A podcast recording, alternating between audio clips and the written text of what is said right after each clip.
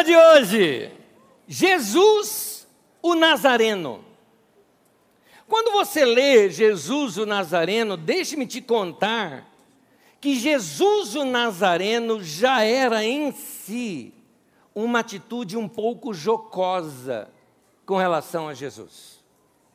Ou seja, é uma espécie de desprezo, uma espécie de preconceito ou de preconceito com um sertanejo daquela época. Igual o Brasil hoje olha para o sertão do Brasil como um lugar sem recursos nem nada, assim era Nazaré. Explicando para você, o Império Romano era o que dominava na época, e quando você pega a Palestina, a Palestina era ah, a periferia do Império Romano. O lugar mais pobre e desprezível do Império era a Palestina. Agora, na Palestina, amplia agora que o, o quadro, né, amplia o mapa, foco na Palestina. A Galileia era a periferia da Palestina. Ou seja, ela era a periferia da periferia. Amplia. Quando você pega a Galileia, a região mais pobre, pior da Galileia era Nazaré. E Deus resolve colocar em Nazaré o rei do universo. É assim que, que sou, por isso que as pessoas desprezavam o fato de Jesus ser de Nazaré. Tanto que ao ponto que quando Felipe, que era um dos discípulos convertidos através de Jesus, foi evangelizar Natanael, que se converteu, que é o Bar, uh, Bartolomeu, é, Natanael é a mesma pessoa. Quando ele foi evangelizar Natanael, Natanael falou assim: Pode alguma coisa boa sair de Nazaré? É isso, gente. Pode alguma coisa boa sair de Osasco e Carapicuíba? É isso. Entendeu? Então, é, quando a gente lê os evangelhos, a gente precisa começar lê-lo e entrar nessas páginas e tentar entender todo o contexto político, social, socioeconômico, porque aí a gente compreende melhor a força daquele ensino de Jesus dentro daquele contexto. Hoje em dia a igreja tem desaprendido muito sobre Jesus. O Jesus de hoje, ah, que está mais para um evangélico neopentecostal, não se parece muito com Jesus de Belém, Nazaré, Cafarnaum. Está um pouquinho em desacordo. O estilo de vida e ostentação que nós temos em alguns líderes da igreja evangélica brasileira hoje não se parece nem um pouquinho com o homem de Nazaré. Então, algumas coisas não estão batendo no meio da igreja. A igreja está desaprendendo sobre o âmago da igreja, que é seguir adiante com o projeto uh, de Jesus. Para nós entendermos melhor, nós vamos tentar entrar nos evangelhos. O que são os evangelhos? Mateus, Marcos, Lucas e João são quatro escritos que foram escritos para ensinar a igreja, doutrinar a igreja, catequizar a igreja, para que ela permanecesse nos caminhos e nos ensinos de Jesus. Os evangelhos não foram escritos para evangelizar. Os evangelhos foram escritos para catequizar a igreja, explicando quando que surgiu os evangelhos. Quando Jesus morreu e ressuscitou, não temos nada escrito ali, naquele momento. Todos os escritos são posteriores. Por que são posteriores? Porque ninguém esperava que fosse demorar tanto tempo assim. Tudo acontecia muito rápido no ministério de Jesus. Jesus aparece pregando e daqui a pouco, em três anos, é morto. Quando ele é morto, todo mundo pensou que acabou. Em três dias ressuscitou, apareceu para os discípulos, em 40 dias subiu para o céu e deu um recado: fiquem em Jerusalém que vocês vão receber poder do alto. Sete dias depois, vem o Espírito Santo e sela tudo aquilo no meio da igreja. E ele falou: Eu vou voltar. Eles esperaram, mês que vem ele está aí. Por isso eles vendiam tudo que tinham e tudo mais, vamos viver para Deus aquela coisa toda, porque eles imaginavam que Jesus ia voltar naqueles dias. Então não tem necessidade de escrever nada. E a igreja foi vivendo a igreja. Para você ter uma ideia, os primeiros escritos de Jesus, Jesus deve ter sido crucificado, muito provável, é, perto entre o ano 27 e 28 da era cristã. Depois eu te explico isso um pouquinho mais adiante. Quando Jesus foi crucificado, Uh, para você ter uma ideia, se foi 27 ou 28, um dos primeiros escritos cristãos vai aparecer em 49 ou 51, que são as cartas de Paulo aos Tessalonicenses, as cartas de Paulo aos Gálatas. Esses são os primeiros escritos do Novo Testamento. Que Paulo não escreveu para ser Novo Testamento, para ser Bíblia. Paulo estava lá com uma igreja, com uma situação na igreja, manda uma carta para falar com a igreja. E nós poupamos esses documentos como igreja, porque eles são importantes para nós, para entender a igreja lá no princípio. Mas não era necessário escrever evangelho, os evangelhos, por quê? Porque os discípulos de Jesus e também outros irmãos que viram a ressurreição de Jesus estavam todos vivos. Eles que contassem. Paulo, por exemplo, numa das cartas que ele escreve aos Coríntios, é até interessante isso, ele fala que Jesus apareceu diversas vezes. Ele fala: tem uma ocasião que Jesus apareceu para 500 pessoas, muitos dos quais estão vivos aqui hoje, inclusive entre nós.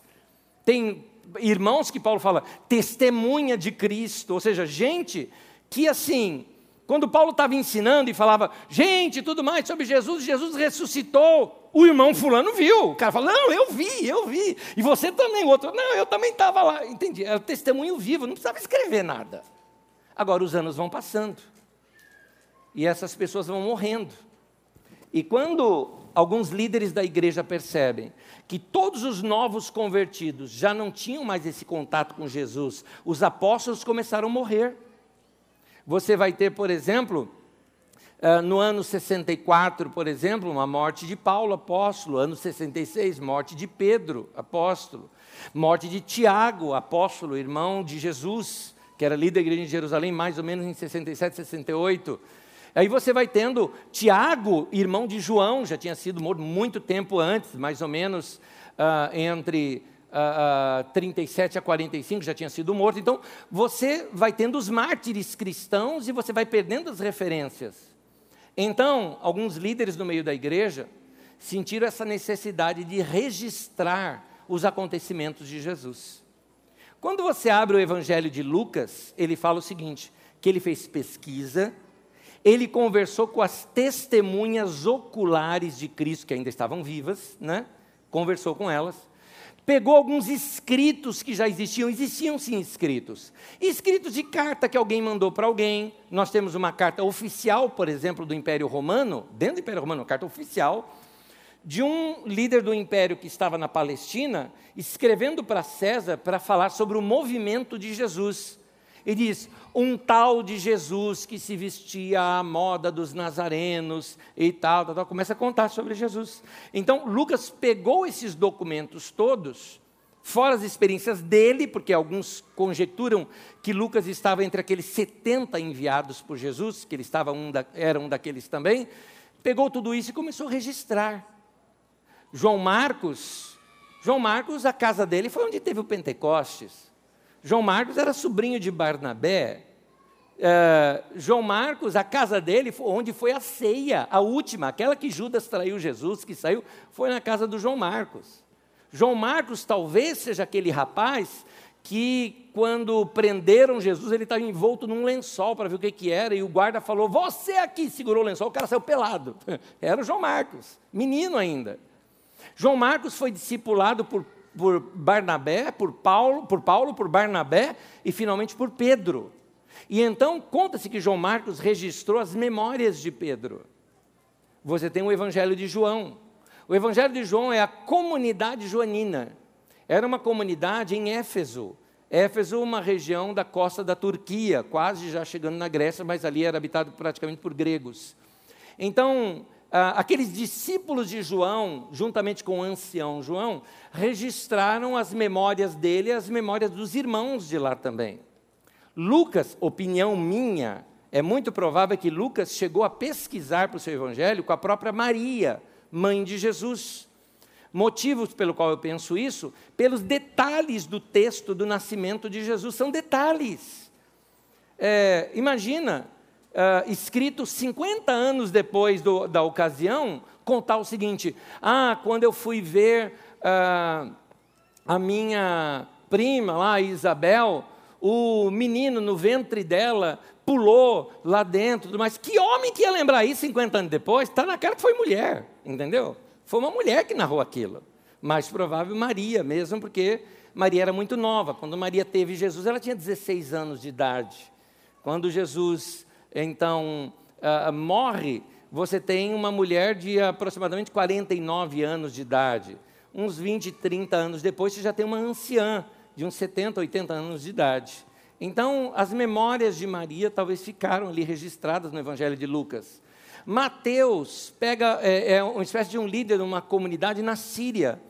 E eles escrevem justamente com a liderança da igreja, especificamente para os cristãos que tinham ligação muito forte com o judaísmo. Por isso, no Evangelho de Mateus, o tempo todo quer provar pelas Escrituras que Jesus é o Cristo. É, e Jesus fez tal coisa, porque está escrito tal, tal, tal. Jesus falou, porque está escrito tal coisa. Então ele tem que provar que é igual. Por exemplo, Moisés sobe no monte da lei, Jesus sobe no monte das bem-aventuranças, não é? é o, a Torá tem cinco livros, o Evangelho de Mateus são cinco tomos daquele Evangelho. Enfim, eles fazem essas coisas, trabalham tudo isso para atingir seu público-alvo. O que, que nós vamos fazer? Pegar tudo isso, ler diversas vezes e tentar colocar em ordem cronológica, numa linguagem nossa, que a nossa linguagem é de repórter, não é? Nossa linguagem é documentária, coisa que aquele povo não era acostumado naquele tempo, e tentar organizar tudo isso para estudarmos sobre a vida de Jesus. Então, meus irmãos, eu desafio vocês, vão ler os evangelhos. Leiam diversas vezes. Ah, eu não entendi. Leia de novo. Eu tenho dúvida, escreve para a gente. Nós vamos estudar isso por quanto tempo for necessário aqui na Carisma. Mas nós vamos aprender mais sobre a vida do nosso Mestre Jesus. Por que razão? Porque quem é cristão tem que imitar Cristo. E eu tenho visto alguns passos da igreja que não se parecem com Cristo. Não só nos nossos dias, se a gente olhar pela história, meu Deus do céu, queimou gente em praça pública. A Inquisição que nós tivemos na Idade Média, aquilo não se parece com Cristo. Jesus faria uma coisa daquela? Nunca! Nunca que Jesus aprovaria uma coisa dessa. Na colonização brasileira, o racismo da nossa colonização brasileira, o racismo de dizer que índio não era gente, aliás, tem gente que pensa isso até hoje, mas estão dizendo que está virando humano agora, né? né? Tudo bem. Então, é, é, é, esse racismo todo que existe, isso não é de Deus. Isso não se parece com Jesus. As guerras no mundo que nós já tivemos, invasão de países em nome de Deus, matando gente em nome de Deus, queimando no fogo em praça pública em nome de Deus, não se parece com Jesus. Talvez se Jesus viesse hoje e pregasse exatamente o que ele pregou naquele tempo, talvez ficasse de fora das nossas igrejas. Cumprindo-se o texto de Apocalipse, que não está falando do fim do mundo, está falando da igreja daquela época, ele escreve para uma igreja dizendo o seguinte: que Jesus diz assim: Eis que eu estou à porta e bato. Se alguém ouvir a minha voz e abrir a porta, eu vou entrar e vou cear com ele e ele comigo. Detalhe: esse texto, embora a gente use evangelístico para falar, ó oh, pecador, Jesus está batendo na porta do teu coração, bonito, é verdade, mas não é isso que o texto está dizendo. O texto ali, Jesus está do lado de fora da igreja. Jesus está batendo na porta da igreja, dizendo: tem uma igreja aí que eu não estou nela. Não, não estou falando dos dias de hoje, gente. não estou falando dos dias de hoje. Mas também, entendeu? Também. Porque tem um monte de coisa por aí que se chama de igreja que eu olho e falo, gente, isso não é igreja. É comércio, é tanta coisa, é abuso, é engano, é partido político disfarçado da igreja, é agência de alguma outra coisa, tem de tudo, tem de tudo. É, eu, por isso eu convido você ler os evangelhos, porque nós precisamos conhecer mais a Jesus, nós precisamos. Deixe-me começar mostrando para vocês um texto bíblico, Hebreus capítulo 1, do versículo 1 ao versículo 9, acompanhe comigo, por favor. Hebreus 1, de 1 a 9, gente, eu não coloquei o texto inteiro aqui. Eu coloquei só trechos do texto, depois você pode ler o texto todo. Não estou querendo deturpar o texto, eu só estou querendo deixar, por uma questão de ganhar tempo na leitura, ler apenas os trechos em que eu vou comentar. Então, Hebreus 1, de 1 a 9, diz assim: Há muito tempo, Deus falou muitas vezes, de várias maneiras, aos nossos antepassados, por meio dos profetas. Mas nesses últimos dias, falou-nos por meio do Filho, ou seja, Jesus é hoje o que os profetas eram no passado, Jesus é hoje para nós. O Filho é a expressão exata do seu ser, ou seja, tudo que Deus é, Jesus é. Jesus é a tradução de Deus para nós. A respeito do Filho, diz: Amas a justiça e odeias a iniquidade. Ou seja, Jesus é assim. É algo injusto, ele odeia, ele está fora disso. Por que, que ele odeia a iniquidade? Ele não odeia o iníquo, ele odeia a iniquidade. Ele não odeia o injusto, ele odeia a injustiça. Ele quer converter o injusto, para que não seja mais injusto. O que Jesus quer fazer, ele quer fazer uma revolução de justiça no mundo. Isso nós vamos estudar num outro momento, quando nós estudarmos mais sobre o reino de Deus que Jesus pregou tanto, e é essa justiça divina. Entenda a justiça do jeito que nós chamamos hoje de justiça social. É isso que a Bíblia trata como justiça. Jesus veio então aqui para cumprir tudo que os profetas tanto falaram. Então, Jesus é a profecia de Deus para nós. Como assim? Como assim? Você quer saber a vontade de Deus? Olha para Jesus. Tá, Nésio, na prática. Na prática eu te falo. Na prática, meu irmão, naquela hora em que você pegou bronca de alguém, quer virar um tabefe na pessoa, eu te pergunto: o que Jesus faria? Você vai baixar a mão. Ele não faria isso. Na hora em que você pegar alguém que falou mal de você, você fica sabendo e você tem a chance de detonar também o caráter daquela pessoa, eu te pergunto, Jesus faria isso? Você fala, não. Na hora que você vai tomar alguma decisão, fala, pô, mas ninguém está vendo aqui, ninguém está vendo, eu tenho uma chance, tem uma grana aqui, ninguém sabe de quem é eu te pergunto, o que Jesus faria? Então, saber o que Jesus faria no nosso lugar é a profecia de Deus para nós. Por isso, precisamos conhecer mais Jesus. Para saber como ele faria e o que ele faria, precisamos ler o que nos foi deixado sobre ele e buscar a revelação do Espírito Santo de Deus, para que aplique esse estilo de vida de Jesus à nossa vida. Porque, muito mais do que estudar sobre Jesus, ele mesmo deseja que a gente viva o projeto de vida que ele veio nos deixar aqui. Esses são os cristãos é assim que deve ser aquele que segue a Jesus. Muito bem, começando o nascimento de Jesus, eu não vou dar detalhes sobre o nascimento de Jesus, porque você tem isso numa mensagem. Se você ainda não assistiu ou não ouviu, pode procurar no nosso canal do YouTube, tem uma mensagem chamada No Reino de Deus é Assim. Ela foi ministrada agora em dezembro, no dia 24 de dezembro de 2019. No Reino de Deus é Assim. E é uma mensagem que descreve o nascimento de Jesus, tirando da gente aquele monte de ideia de que Jesus nasceu numa. É, numa, como é que chama? Estrebaria, né? Que Jesus tenha nascido numa estrebaria. A Bíblia não fala isso, meu irmão. Isso aí é entendimento errado de textos bíblicos, né? Não, mas a Bíblia fala que não tinha lugar na hospedaria, que ele nasceu lá no meio do, do, dos pocotó e tudo mais. Não, não, não, tem nada disso, não, meu irmão. Isso é uma leitura errada. Vai lá e lê no texto e você vai ver que Jesus foi um bebezinho tão bonitinho como qualquer outro bebezinho, criado dentro de uma família agradável, só que tinha um malévolo naquele tempo. Um homem louco e maluco chamado Herodes o Grande. Herodes o Grande era rei de toda a Palestina ligado ao Império Romano. Ele era nabateu, ou edomita. Eles eram da família Herodes, a família Herodes era dona de uh, uma oligarquia que dominava todo o comércio uh, entre regiões muito ricos que eram, dominavam muitas terras, e por causa disso tinha essa ascendência política da família Herodes. Muitos acordos regionais, por exemplo, se você já ouviu falar de Cleópatra, Cleópatra já esteve visitando Herodes, para você ter uma ideia como a época é mais ou menos parecida. Esse Herodes, então, num processo de loucura, ao saber que um novo rei surgiria em Israel, dito por aqueles sábios do Oriente, este rei manda matar as crianças. José, sendo avisado por um anjo, pega Jesus e Maria e vão se refugiar no Egito. Egito não muito distante dali, naquelas terras do Egito ficaram ali alguns anos, até que Herodes venha a morrer. Então, como você sabe, Herodes estava vivo quando Jesus nasceu. Só que Herodes morreu o ano 4 antes de Cristo. Mas como assim? Herodes estava vivo quando Jesus nasceu? Pois é. Jesus não nasceu no ano 1 como a gente pensa. Fica estranho te falar, mas Jesus nasceu ano 6 antes de Cristo. é estranho isso. Mas como assim, né? Se ele nasceu antes de Cristo? Pois é. É que a contagem dos anos foi feita errada.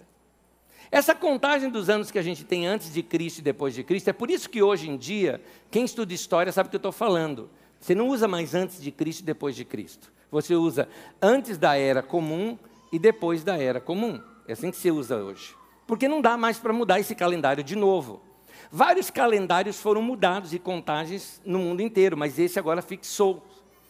E esse calendário ele foi feito ah, por Dionísio, o pequeno, como era chamado, né? É, o exíguo, no ano de 532. Esse monge fez alguns cálculos e chegou nessa conclusão que aquele ano deveria ser o ano 1. Eles não usavam zero, porque os europeus só passaram a usar o zero, se não me engano, depois de 1700, mais ou menos, que começaram a usar o número zero. Eu não tenho certeza disso, tá? Mas o ano, ele começou ali, então, o ano primeiro seria o ano do nascimento de Cristo. E o Papa Gregório XIII uh, oficializou isso em 1582. Para você ter uma ideia, já existia Brasil, quando então esse calendário que temos hoje foi instaurado e estabelecido. Posso aqui abrir um parêntese de curiosidade? Vai, carisma também é cultura. Vamos lá, né?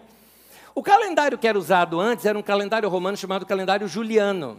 E esse calendário juliano, por causa de Júlio, né? Júlio César, que havia feito isso, esse calendário juliano, ele errava, ele ia, ele ia perdendo eh, dias ao longo dos anos. Ficando, por exemplo, o equinócio da primavera, que deveria ser ali em 21 de março, ah, ah, perdia-se em 10 dias. E isso para a igreja era muito importante para calcular o dia da Páscoa. Você já percebeu que o dia da Páscoa sempre muda? Não é?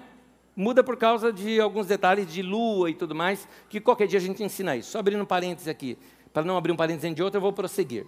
Então, quando o Papa Gregório estabeleceu ali em 1582 o, o, o calendário gregoriano, ele teve que suplantar 10 dias. Ou seja, depois de 4 de outubro de 1582, o dia seguinte foi dia 15 de outubro de 1582. Ou seja, se você fazia aniversário junto com minha mãe no dia 5 de outubro, você ficou sem parabéns. Foram 10 dias roubados do nosso calendário desde 5 de outubro até, 10, até 14 de outubro. Né? Aí voltou a contar no dia 15. É uma curiosidade só, você pode procurar na internet se acha mais coisas sobre isso. Mas esse é o calendário gregoriano que é o que nós usamos até hoje. Então, quando estabeleceu esse calendário, eles erraram de 4 a 6 anos, o mais provável seja 6 anos de erro nesse calendário. O que coloca Jesus nascendo seis anos antes da era comum, ao invés de falar seis anos antes de Cristo. Ok? Jesus era chamado de um nazareno. Vários textos falam isso, Marcos 6:1, João capítulo 1, 45 e também Mateus 2:23, que é o texto que a gente lê. Foi viver numa cidade chamada Nazaré. Assim cumpriu-se o que fora dito pelos profetas, ele será chamado Nazareno. Ah, Jesus, José, por melhor dizer, pai ali padrasto de Jesus, não pode dizer assim, mas pai de criação de Jesus, José, ele, estando no Egito, ao invés de voltar para Belém, que fica na Judéia, sabendo que quem tinha substituído Herodes o Grande era Herodes Arquelau, que era pior do que Herodes o Grande, ele resolve não ficar na Judéia. E atravessa a Judéia, atravessa a região de Samaria e vai lá para os confins da Palestina, chamado Galileia o lugar mais pobre que tinha, e se estabelece na cidade de Nazaré. Nazaré virou a casa de Jesus. É onde ele passou a infância e é onde ele passou a sua juventude. Como era a infância nesse local? Muitos de vocês tiveram infância em, em regiões rurais. Talvez você consiga se identificar com algumas coisas que eu vou lhes falando aqui. Ou talvez em regiões de periferia, como é o meu caso. Então você talvez se identifique com algumas coisas. Lugar sem luz elétrica, lugar sem, sem recursos, água do poço, água de chuva, plantação para poder sobreviver. Então Jesus, ele passou sua juventude como? Com Maria e José, aprendeu a religião do seu povo, frequentava sinagogas uh, para ali aprender da palavra de Deus como qualquer outra criança, quando na sua juventude, após os 12 anos, começar inclusive a participar das decisões comunitárias que eles faziam ali nas sinagogas, fazer as orações juntos e entender o ritmo diário de vida e o sofrimento daquele povo. Jesus, por exemplo, cuidou da roça, porque era uma coisa normal, qualquer família tinha isso. Você nota o quanto que Jesus conhecia nas suas pregações. Ele falava de plantio, de colheita de cereais, de hortaliças, de flores do campo, de fermento, de trabalho na roça, de animais, de videira, de vinho, de figueira, de tempero. Jesus falava tudo isso, ele entendia disso. Ele aprendeu a profissão de seu pai, que era carpintaria, Portanto, aquela imagem que você tem de Jesus, um cara franzino, fraquinho, esqueça. Muito provável que ele era bem musculoso, bem forte, porque é carpinteiro, trabalho pesado. Jesus eh, fabricava ferramentas, carroças, estrutura de madeira para construção civil, móveis. Jesus fazia isso. E, inclusive, ele era conhecido como o carpinteiro, quer dizer, ele substituiu o pai dele no exímio de carpintaria para todo aquele vilarejo ali uh, de Nazaré. Marcos capítulo 6, versículo 3, você fica sabendo um pouco da vida de Jesus e da família de Jesus também. Marcos 6,3 diz assim: Não é este o carpinteiro? Então eles reconheceram Jesus anos depois, quando ele voltou lá. Filho de Maria. E um detalhe: a família de Jesus. Irmão, não é primo, não, hein, como alguns falam. Ah, isso aí é primo, não é primo, não, é irmão mesmo. Irmão, é que tem gente que prega a perpétua virgindade de Maria. Isso não existe, isso é uma invenção da Idade Média, porque na Idade Média se entendia que sexo era pecado. Se sexo é pecado, a Virgem Maria não pode ter feito sexo depois de ter Jesus, então perpetuar a virgindade de Maria. Isso não é bíblico, é história da Idade Média. Maria teve sim outros filhos, e os filhos são, diz aqui o texto, Tiago, José, Judas, Simão, não estão aqui conosco suas irmãs, quer dizer, Jesus pelo menos tinha duas irmãs, no mínimo, pode ter sido mais, mas no mínimo. Esse Tiago que aparece aí, os irmãos de Jesus não acreditavam em Jesus, se converteram depois da ressurreição. Esse Tiago que aparece aí é o autor do livro de Tiago que você tem na Bíblia. Ele foi inclusive líder no meio da igreja de Jerusalém depois. Esse Judas que você vê aí, não é Judas Iscariotes, é outro, tinham três ou quatro Judas na Bíblia ali. Né? Esse Judas que aparece aqui é o Judas, autor do livro que você tem na Bíblia, Judas, irmão de Jesus. Então você tem aí algumas, algumas personagens que vão reaparecendo na história. As irmãs dele, nós não temos narrativas delas. Mas, como todo menino, então, frequentou sinagoga, se reunia para orar, escutar a palavra de Deus, decidir os problemas do vilarejo, Desde cedo ele aprendeu que naquele lugar pobre era necessário ter fé num Deus que tinha feito algo por eles, vida e liberdade, que os libertou da opressão do Egito e que agora eles estariam na terra prometida, que deveria ser uma terra abundante, mas não era. Não era por causa da opressão dos romanos, que cobravam altos impostos do povo. O povo não aguentava, vivia para pagar imposto, não lhe sobrava nada, por isso viviam aquela vida miserável. Muitas revoltas Jesus presenciou, não participou.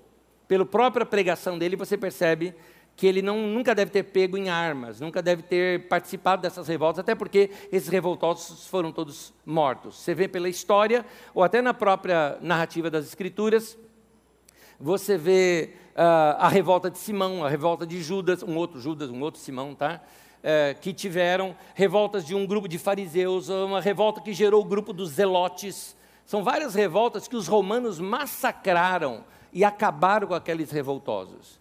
Por isso, Jesus entendia que para derrubar o Império Romano, não iria ser feito isso na base da força, mas na base do amor. É essa linguagem que João, apóstolo, que aprendeu com Jesus, ensina no livro de Apocalipse. Quando ele mostra a queda de Roma, dizendo a queda de Babilônia, ele está dizendo que Roma iria cair, mas através do testemunho dos cristãos, através do amor dos cristãos, nós iríamos causar um golpe de Estado em Roma dessa maneira. Então Jesus estava ensinando um outro reino, um reino de amor, de paz, de alegria, um reino diferente, que não precisaria de armas e de guerras. Jesus entendia isso de outra maneira. E quando ele entendeu assim, Deus é o nosso Pai, e precisamos falar com os nossos irmãos e nos unir e pregar esse, essa boa notícia, tanto que ele fala para os discípulos: vão pregar em todas as nações, de que o que Deus quer fazer, Deus quer fazer do mundo todo uma nação justa. Deus quer fazer do mundo todo o seu reino. Deus quer fazer do mundo todo uma nação onde todos tenham vez e voz, o que foi o que ele disse para Abraão: em ti serão abençoadas todas as famílias da roça. Todo mundo que não tem vez nem voz tem que ter vez e voz. O povo tem que ser escutado. Jesus veio da periferia, ele entendia isso. Então, Jesus era um revolucionário nesse sentido, sim, mas de uma maneira muito diferente como nós entendemos revolução hoje. No início do seu ministério, Jesus primeiramente grudou em João Batista, já havia um movimento, o movimento do Batista, de João Batista, que não tem nada a ver com a Igreja Batista hoje, por favor, né? mas o movimento de João Batista, João o Batista, ou o batizador, João convocava o povo para um arrependimento e uma mudança, e o batismo era o símbolo de tudo aquilo. Para você ter uma ideia como a pregação de João era incisiva e muito forte, eu quero ler para vocês aqui um pouco da pregação de João o Batista, no qual Jesus participou um tempo desse movimento até começar o seu próprio movimento, ali junto com seus discípulos, quando ele começou a ter os seus primeiros discípulos. Vamos ler. Lucas 3, de 7 a 21, diz assim: eu estou lendo aqui pela tradução à mensagem. Multidões vieram à procura do batismo, apenas porque parecia ter virado moda. Ah, eu acho tão contemporâneo esse texto. E João esbravejou: raça de serpentes. O que pretendem rastejando até o rio? Eu já falei, João Batista era nordestino. Cabra homem. Olha aqui, olha o que ele fala. Acham que um pouco de água nessa pele de cobra vai fazer alguma diferença? É a vida de vocês que precisa mudar, não a pele. O que conta mesmo é a vida. A vida de vocês mostra frutos. Se estiver como madeira morta, só serve para o fogo. A multidão lhe perguntou, então foi chegando o povo. Que devemos fazer então? Olha o que ele fala. Quem tiver duas mudas de roupa, dê uma para alguém, ele disse. E façam o mesmo com a comida. Uma pausa. Note, quem tiver Olha o nível de pobreza desse povo. Tinha gente que não tinha duas mudas de roupa. É esse nível de pobreza que nós estamos falando. Nós estamos falando de uma nação inteira abaixo da linha da pobreza. E ele diz mais: e quem tiver tem que repartir, ou seja, quem tem pouco também tem que ser generoso. Continuando. Alguns cobradores de impostos também queriam ser batizados e perguntaram: Mestre, o que devemos fazer? Ele respondeu: nada de extorsão, sem corrupção seria. Cobrem apenas o que a lei exige. A pergunta dos soldados foi: e nós o que devemos fazer? Ele respondeu: nada de violência, nem de chantagem, cacetete, gás no povo que está é, é, recorrendo seus direitos. Estejam satisfeitos com o salário de vocês, sem corrupção. O povo então começou a prestar mais atenção ao pregador. Eles se perguntaram: será que João é o Messias?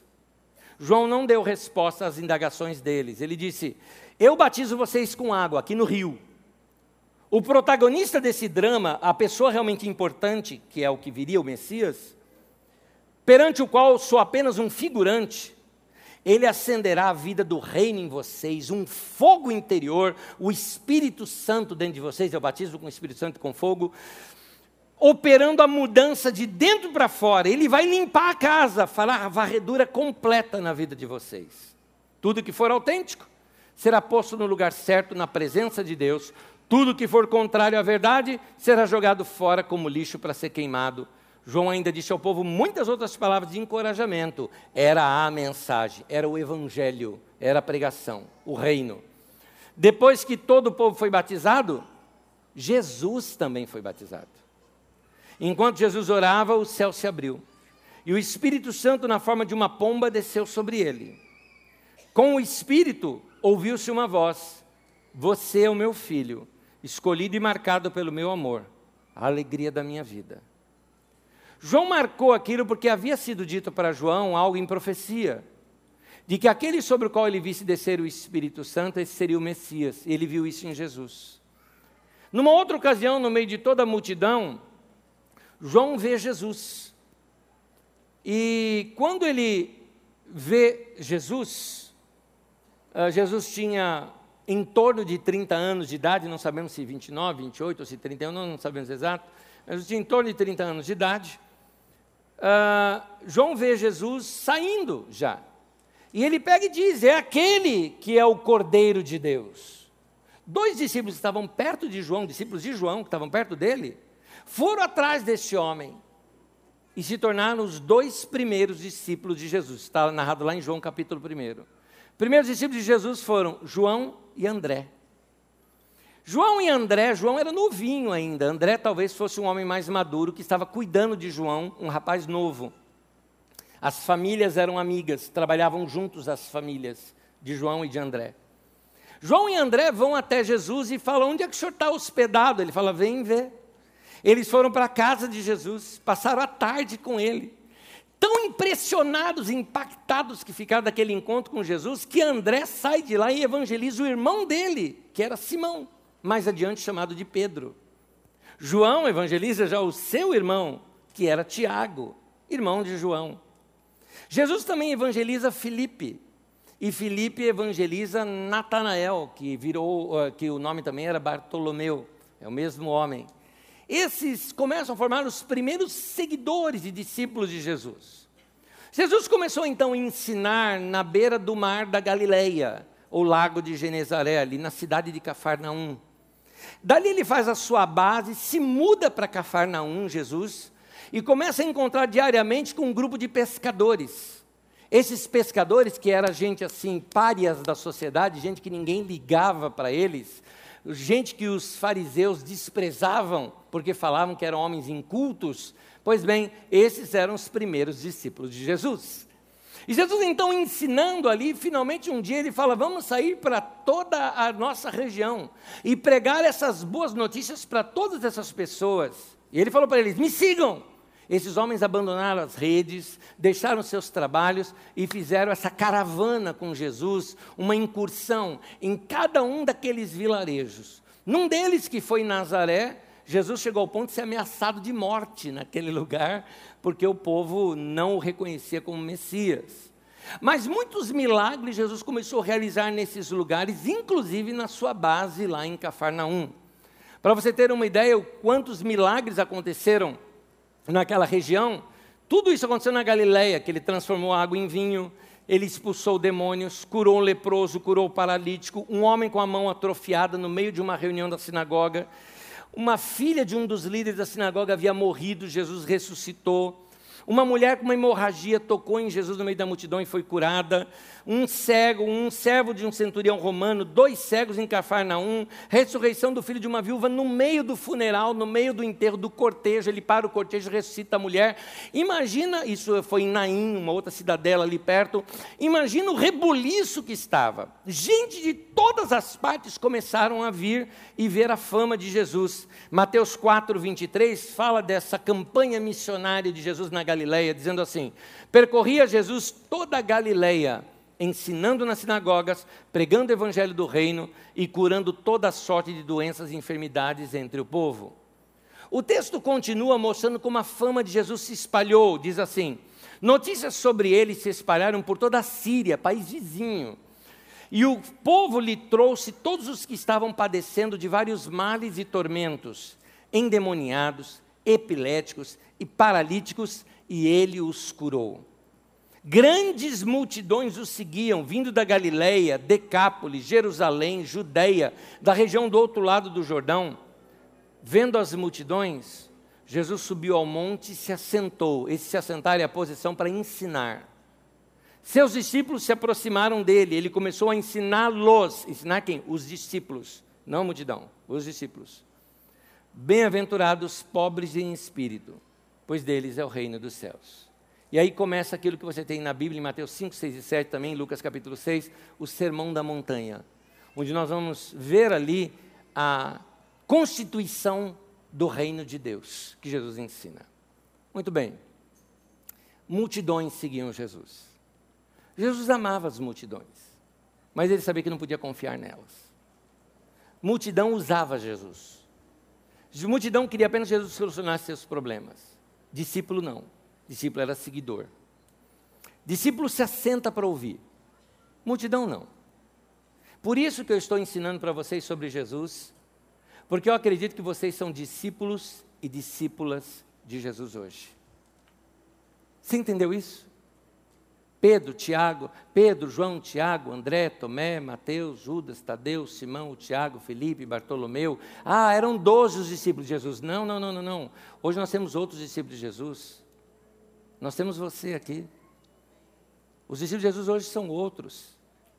É o João, é o, é o Gernando, é a Lúcia, é o Jurandir. São cada um de vocês. Discípulos e discípulas que seguem Jesus hoje. Jesus não está aqui para botar a mão nas pessoas, mas tem as suas. Por isso, na ceia, nós dizemos: nós somos corpo de Cristo, estamos lembrando disso agora. Hoje, aquele olhar de compaixão de Jesus que perdoava pecados para uma prostituta, é o meu olhar e o seu olhar. É isso. Hoje, é, os pés de Jesus que saíam para todos os campos, ensinando e pregando o Evangelho, é o meu e o seu que, indo ou voltando do nosso trabalho, a gente faz isso, pregando o Evangelho a toda criatura. Ou que de tempo em tempo fazemos incursões, não é? No sertão do nosso Nordeste, nas nossas periferias, até Osasco e Carapicuíba, não é? E assim nós pregamos o Evangelho. Vocês são esses discípulos. Vocês não são multidão. Multidão que só quer ser curado. Multidão, se é que tem multidão aqui dentro, está dizendo: Ei, pastor, quero que você vá orar pela enferma. Estou com dor aqui nas minhas costas, quero ser curado e ir embora. Multidão é assim. Jesus amava a multidão e até curava eles. Mas ele não podia fixar o ministério dele na vida deles. Por isso ele ensinou seus discípulos. E é esse ensino que fortalece a vida da gente. Portanto, meu irmão, abra os seus ouvidos para o ensino da palavra de Deus. Vá ler os evangelhos, vai crescer como discípulo de Jesus. A questão não era como Jesus tratava a multidão, ele amava, a questão era como a multidão tratava Jesus. Se não, tinha, se não tiver milagre extraordinário, não tiver solução para problema rápido, a multidão deixa Jesus e vai embora. Ele só quer fila de oração, é só isso que quer. Em, Mateus, em, ah, em, João capítulo 6, quando Jesus multiplicou ali os pães e deu um toque para eles, falou: esse pão que você comeu, você vai voltar a ter fome, ou seja, não vou ficar fazendo isso a vida inteira. A multidão foi embora. Queriam milagre, mais milagre, é isso que eles queriam. Então, multidão buscava Jesus por causa do milagre, não por causa dele. Multidão quer milagre, discípulo quer Jesus. É diferente. Discípulo segue Jesus não pelo status de ser seguidor de Jesus. Discípulo não liga se Jesus veio de Nazaré. Está entendendo? Por isso que eu gosto da pregação de Pedro. Pedro está diante da classe mais rica de Jerusalém, que eram os sacerdotes. Naquele tempo, sacerdotes, gente da religião, eram os mais ricos. Naquele tempo, gente, tá? Naquele tempo, sabe? Jatinho e tudo mais, naquele tempo. Né? é, e, e Pedro está pregando para eles, eles falam o seguinte: Jesus, o Nazareno, agora você entendeu. Pedro, na verdade, está sendo provocativo. Está sendo provocativo ali com eles. Então, quem é discípulo, não liga se Jesus entrou na cidade montado num burrinho, num jegue. Ele não liga se Jesus não veio numa carruagem. Porque ele está ali por causa de Jesus, não por causa do status. Discípulo não liga para a estética. Discípulo quer ser cheio do Espírito de Jesus. E um detalhe: para ser cheio, só dá para encher uma coisa que está vazia. Por isso Jesus fala: bem-aventurados os pobres de espírito, os que se esvaziaram de si mesmo, para se encher de Deus. Se esvaziou de orgulho. Que orgulho tem em ser discípulo de Jesus? De Osasco e Carapicuíba, ou de Nazaré. Não tem orgulho nisso. Não tem elite nisso. Não tem grife nisso. Então o discípulo, ele é simples, não dá para ser discípulo e ser orgulhoso. Não dá para ser discípulo e ser arrogante. A alma do discípulo é vazia de si para se encher de Deus. Isso que é a alma de um discípulo. Por isso ele é pobre por dentro, ele é pobre de espírito, ele é pobre de si. Porque, e dos tais é o reino de Deus, porque a gente como criança, são deles o reino de Deus. E o reino de Deus é um reino com hierarquias invertidas. Enquanto que no mundo, quanto maior for a sua posição, o seu nome, o seu cargo, o sua, seu status social, o seu dinheiro, os melhores lugares você pega, no reino de Deus não, você vira servo. No reino de Deus você cresce para baixo. No reino de Deus você vira servo de todo mundo. Você não é reconhecido pela sua conta bancária, você é reconhecido pela sua humanidade, pelo seu carinho pelas pessoas. Inclusive, Jesus não aceitava nem títulos sobre ele. Ele falou: Vocês me chamam, olha ali, João 13, de 13 a 15. Vocês me chamam mestre, senhor. Com razão, eu sou. Porque ele está falando: Essa é a minha função, é verdade, eu sou isso. Mas bem, sendo eu senhor e mestre de vocês, lavei-lhe os pés. Lavar os pés era a posição mais baixa que um escravo fazia. Se eu lavei-lhe os pés, vocês também devem lavar os pés uns dos outros. Eu lhes dei o exemplo para que vocês façam como eu lhes fiz. Ele está falando: no reino de Deus se cresce para baixo. Jesus está falando, eu não quero saber de título. Eu não quero ser igualado a esses líderes religiosos do meu tempo, não, que, que postam título. Jesus estava no meio da multidão. Ele era tão do povão que Judas, para identificá-lo lá para PE de Jerusalém, o que, que ele faz? Ele dá um código de um beijo, que seria no dorso da mão, não no rosto, né? seria no dorso aqui para dizer que era senhor, né? dá um beijo em Jesus para identificar. Hoje em dia não é tão difícil assim. Quem que é o chefão aqui? Aquele com dois seguranças de lado ali, aquele lá. É fácil hoje, né? Aquele com o terno mais lindo que tem, mais caro que tem, aquele ali. Jesus não, era do povão. Eu vou terminar te fazendo uma pergunta. Eu tenho duas coisas para fazer aqui: uma pergunta, um texto e uma oração, ok? E vamos terminar. Minha pergunta: Você quer mesmo ser um discípulo de Jesus? Você quer mesmo ser um seguidor de Jesus? Porque ser um seguidor de Jesus não é frequentar culto de domingo aqui. Ser um seguidor de Jesus significa que se alguém falou mal de você, você vai falar bem para a pessoa, vai falar bem dela. Ser um seguidor de Jesus significa que se tem alguém que te fez maldade, você vai orar pela pessoa para que ela se converta e mude o coração. É isso que você vai fazer. Ser um seguidor de Jesus significa que você vai abençoar quem está fazendo feitiçaria para acabar com a tua vida. É isso. Lucas 6, 27 e 28. Palavra de Jesus aos seus discípulos, vocês aqui. Amem seus inimigos. Uma pausa. Uma pausa. Juan Carlos Ortiz, um irmão que eu gosto muito naquele livro Discípulo, uma vez uma pessoa ele foi e bater na casa de alguém e essa pessoa o atendeu. É uma pessoa que o detestava, falava mal dele na cidade. E ele falou: Eu vim aqui porque eu queria orar por você. Você tem alguma necessidade de oração? Queria orar por você. E aquele homem continuou conversando com ele ali um tempo, depois falou: Meu, escuta, você não sabe disso? Eu sou seu inimigo. A hora que ele ficou sabendo disso, ele pegou e deu um abraço no cara. Falou, que bom! Abraçou. Falou, como que bom? Falou, Jesus mandou eu amar meus inimigos, eu não tinha nenhum. eu tenho você agora. Jesus disse, Lucas 6, amem seus inimigos. Façam bem aos que os odeiam. Abençoem os que os amaldiçoam. Orem por aqueles que o maltratam. Vamos rever. Amem, façam o bem, abençoem, orem. Volto à minha pergunta: você quer mesmo ser discípulo de Jesus? Isso é ser seguidor de Jesus. Amém? Eu quero terminar com uma oração, só que eu peço para você ficar em pé comigo, por gentileza. Só que essa oração nós vamos fazer juntos.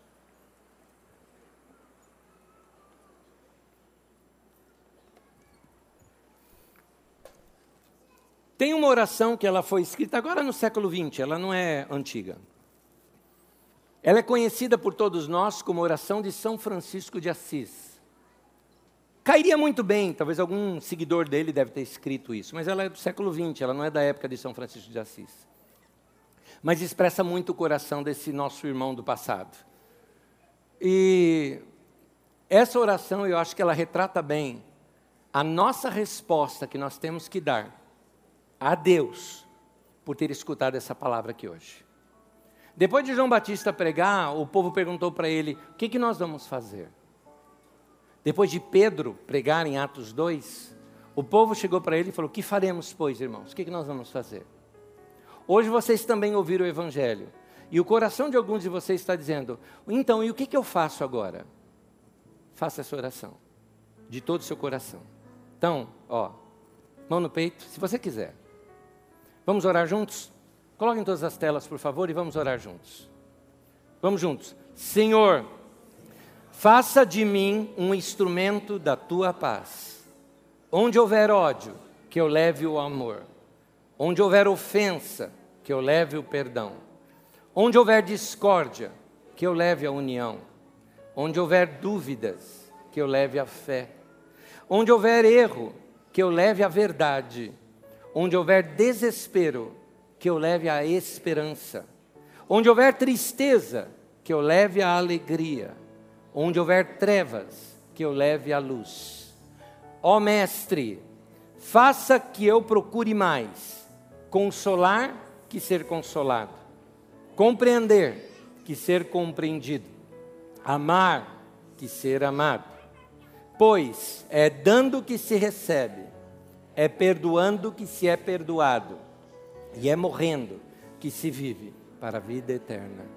Amém.